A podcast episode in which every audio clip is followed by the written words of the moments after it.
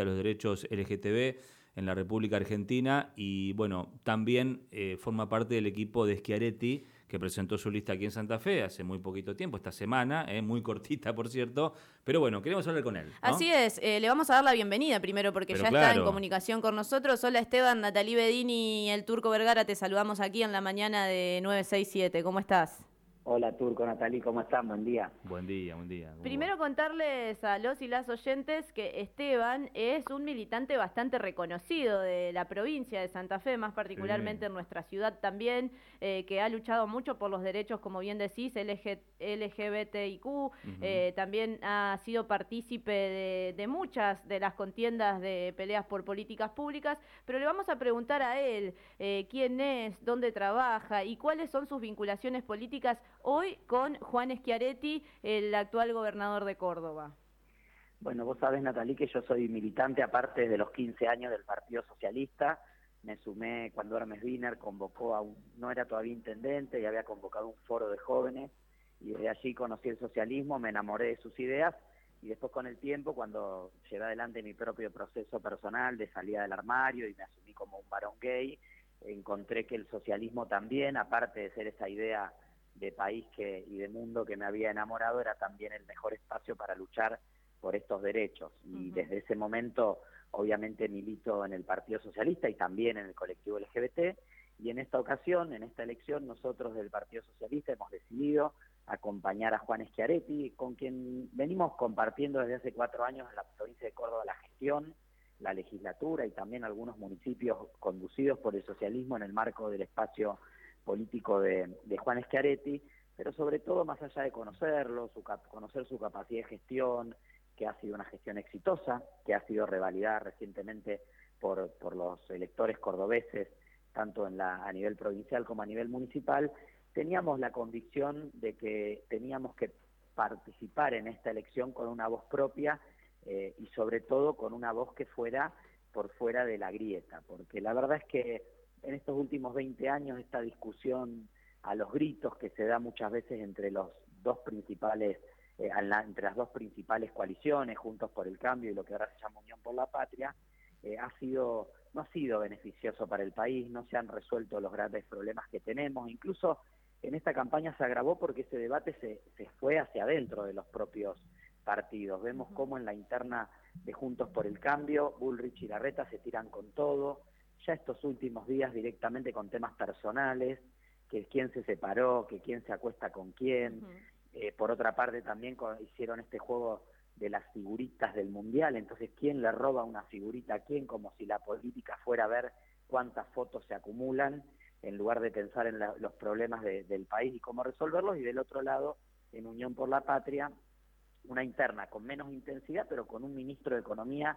como Sergio Massa, que hace un año ya es ministro, que tiene todos los resortes del Estado porque le dieron la FIP, le dieron la aduana, le dieron la Secretaría de Comercio Exterior, de Comercio Interior, le dieron el control de todos los ministerios. Prácticamente el presidente Alberto Fernández hoy es una figura decorativa, no toma ninguna decisión, no pudo resolver ninguno de los problemas que tiene el país, duplicó la inflación, vació de reservas al Banco Central, incrementó la pobreza y la indigencia y ahora nos quiere decir nos viene a querer convencer de que el 10 de diciembre una luz lo iluminará y de golpe va a encontrar las resoluciones a los problemas del país. Entonces, eh, para nosotros era importante participar en esta contienda, eso nos permite en Santa Fe tener una voz, porque también,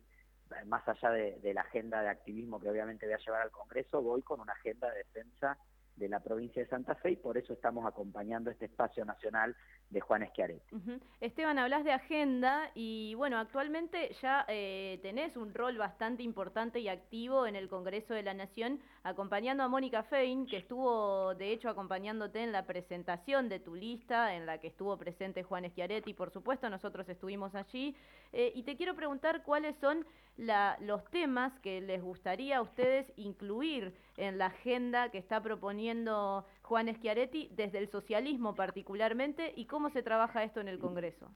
Mira, vos sabés, Natalí, que yo eh, siempre eh, te contaba que me sumé al partido con Hermes Wiener y también trabajé con Miguel Lipschitz y con Mónica Fein en la Intendencia de Rosario, con Miguel tanto en la Intendencia como en la provincia de Santa Fe, en el gobierno, y siempre estuve más cerca de lo ejecutivo, ¿no? Que es eso que es el lugar donde uno ve más concretamente la realización, porque tenés un proyecto, lo presupuestás, lo implementás, ves el resultado. Y siempre me parecía lo legislativo un poco más vago, esto de, bueno, debaten, debaten, ¿qué se soluciona con esto? Y en 2007 tuve la primera oportunidad de ser secretario parlamentario del bloque del Partido Socialista y trabajar en, la Cámara de Diputados de la Nación en aquel momento y la verdad que descubrí eh, por la conformación del bloque, bueno, allí también compartí con Mónica eh, eh, dos años de, trabajo, la verdad es que descubrí que si vas con, con, convicción, con ideas, con fuerza, con ganas de trabajar, podés hacer la diferencia, podés elegir no ser uno más de 257, sino hacer la diferencia. Y me tocó en persona, como activista LGBT,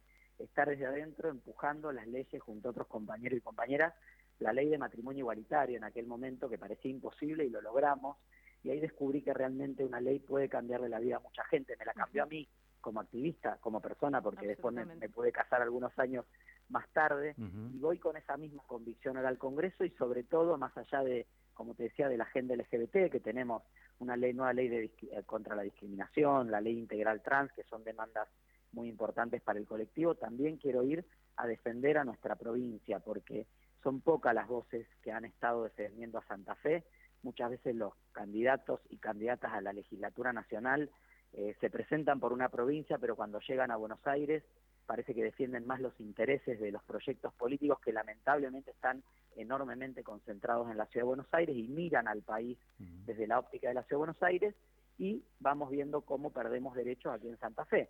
Eh, cosas concretas, tenemos hace cuántos años la Ruta 11 destrozada, el puente carretero entre Santa Fe y Santo Tomé, la hidrovía que se le han dado para controlar a un intendente del conurbano bonaerense cuando es nuestra provincia la que tiene 800 kilómetros de, ribera sobre el Paraná, con la importancia económica que tiene y para la seguridad, porque por ahí también, bueno, hace poco hubo un operativo muy resonante en el centro norte de la provincia, eh, sobre todo en la parte del río Paraná, de, de tráfico. Digo, ¿dónde están las voces de Santa Fe para defender esto. Y creo que Mónica lo ha hecho, Enrique Esteves, que es el diputado que aspiro a reemplazar en esta elección, porque Enrique deja su mandato a fin de año, lo ha hecho cuando le dijo a Marcos Clery en la cara la responsabilidad que el gobierno nacional tenía con la crisis de inseguridad en Santa Fe. Entonces voy con esa convicción, con esa agenda a defender a nuestra provincia muchísimas cuestiones que han ido pasando. Santa Fe el año pasado aportó el 13% de los recursos de la recaudación nacional menos del 6 volvió por coparticipación y nada mm. en obras y en inversión en seguridad pública. Y siempre postergada y lamentablemente el gobernador Perotti no se ha plantado con fuerza para defendernos, así que quiero sumar mi voz a la de Mónica Fein para alzar nosotros la voz del Congreso, ojalá Juan Schiaretti sea presidente, vamos a ser molestos para él porque le vamos a ir a reclamar todas estas cuestiones, pero bueno, creemos que, que tiene que haber una actitud de más defensa de lo que es la provincia y de quienes nos votan finalmente. Se cumplen dos años de una frase que dejaste en uno de los eh, de las tantas entrevistas que, diste en este caso a una radio, dijiste en su momento, ¿no? A 11 años de la ley del matrimonio igualitario, dijiste, vencimos la cultura de la vergüenza. A nivel nacional, ¿es una lucha? Sí, vos sabes que eh, estamos criados en, en, una cultura de la vergüenza, sobre todo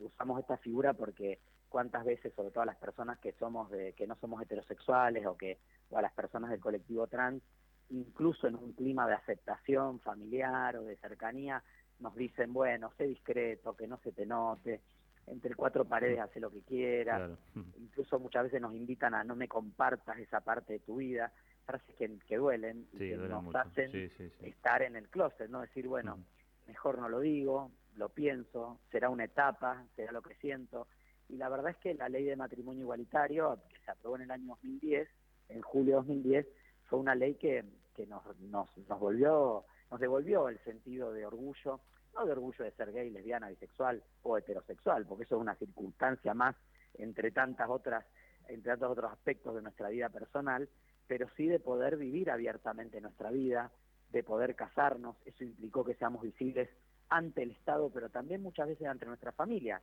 Yo esa noche siempre cuento y, me emociono mucho porque eran las 3, 4 de la mañana y cuando se aprobó la ley recibimos un montón de mensajes por Facebook, por, por las redes que en ese momento estaban, Twitter recién empezaba, y gente que nos decía, soy de tal lugar, eh, anoche agarré el teléfono y me animé a decirle a mi papá que el chico que vive conmigo es mi novio y no un amigo, o la chica que vive conmigo es mi pareja, este, o conté en el trabajo que vivía con mi pareja y no con mi prima. Digo, situaciones de, bueno, eh, hoy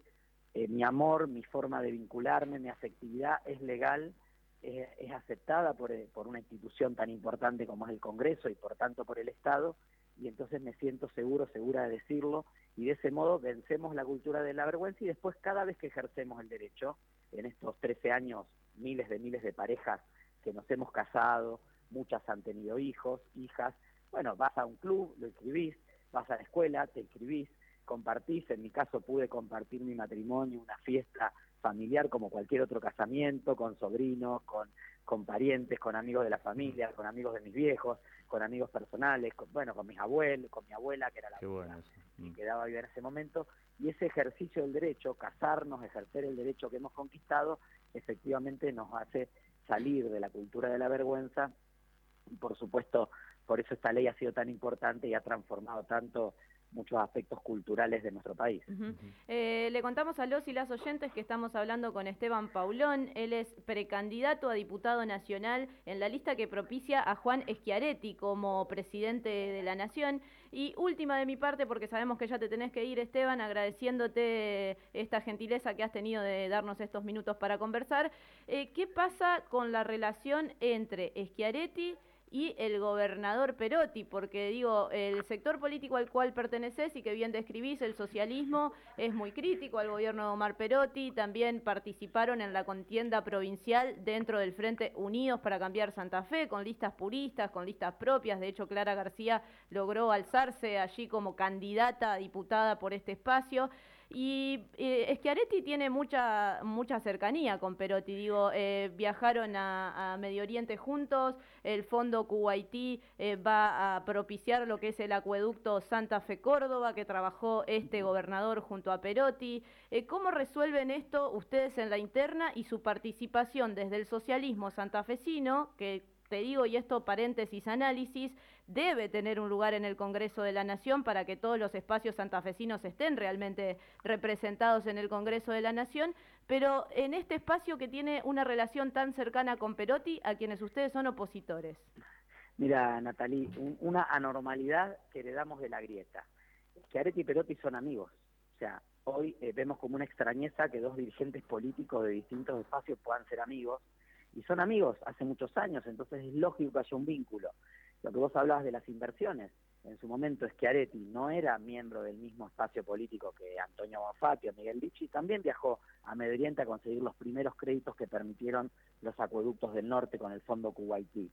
Y lo ha definido muy bien el gobernador Schiaretti, dice, eh, Perotti es mi amigo, pero como gobernante y como político lo juzgan los santafesinos y las santafesinas. Y ahí te agrego yo, los santafesinos y las santafesinas lo han amonestado como gobernante, porque su candidato a gobernador salió tercero en las PASO y tiene muy difícil la cuesta para ganarle a Maxi Puyaro la elección a gobernador, y él, como candidato a diputado, con la sumatoria de todo su espacio, sacaron 100.000 votos menos que la sumatoria de los candidatos y candidatas de Unidos para cambiar Santa Fe, que es la lista que vos decías bien, ganó eh, Clara García. Entonces, el diálogo político es normal, hay un diálogo institucional, él es gobernador como Perotti, dialogan de gobernador a gobernador, tienen una amistad personal, imagino hablarán de los nietos, los hijos, la familia, como cualquiera habla con sus amigos, pero en lo político eh, en el, y en Santa Fe, Schiaretti construye con el socialismo y el socialismo construye con Schiaretti, y tenemos claro y se lo planteamos desde el primer momento que nosotros con Perotti no tenemos nada que ver, porque Perotti, si uno compara un poquitito cómo se ha parado Schiaretti para defender a Córdoba y Perotti para no defender a Santa Fe, la verdad que uno ve que hay muchas diferencias más allá de alguna amistad personal que puedan tener. Y aparte, Perotti hizo campaña abrazado a Cristina y Alberto, está en el kirchnerismo, hoy está con Sergio Massa, y Schiaretti está en otro espacio político y nosotros construimos ese otro espacio político junto con él, sectores del peronismo y de otros partidos políticos que creemos que hay que ir a un gobierno de unidad nacional por fuera de la grieta, porque Argentina en la situación de crisis que está no va a ser nada fácil que salga. Esteban, antes de irte y para despedirte, contale a los y las oyentes por qué el socialismo tiene que tener una banca en el Congreso de la Nación.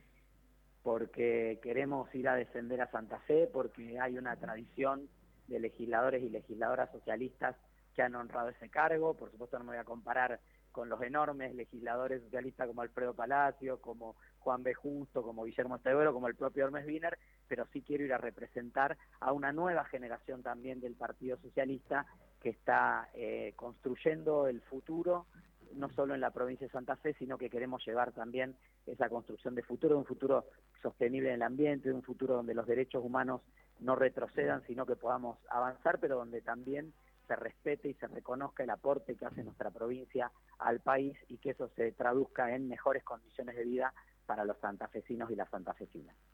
Gracias Esteban, que tengas una gran jornada y bueno, lo mejor para el domingo, ¿sí? Gracias a ustedes, ¿eh? un abrazo. Esteban Paulón, ¿eh? un candidato en este caso, precandidato, a ocupar una banca a nivel nacional en el espacio que